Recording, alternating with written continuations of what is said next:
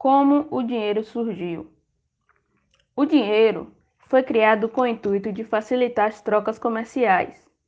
Assim, surgiram as primeiras cédulas de papel moeda, ou cédulas de banco, cujo eram feitas de ouro e prata. Essas peças eram fabricadas em processos manuais e muito rudimentares.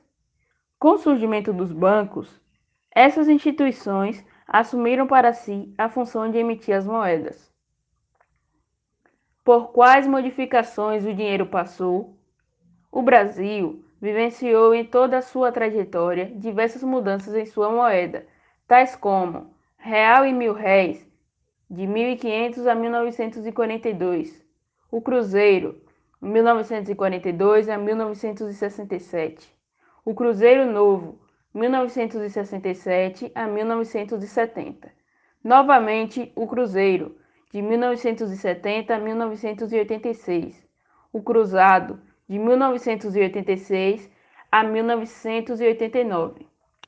Já no primeiro ano do governo do presidente Fernando Collor, a moeda brasileira voltou a se chamar Cruzeiro pela terceira vez em sua história. Um cruzeiro era igual a um cruzado novo.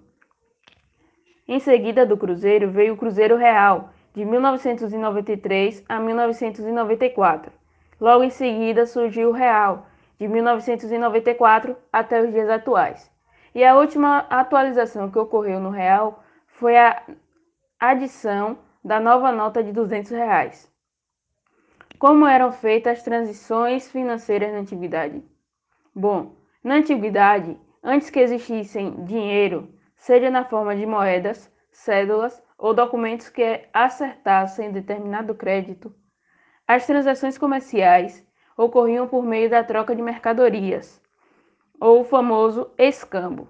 Bom, escambo significa troca de mercadorias ou serviços sem fazer uso de moeda, conhecido também por permuta.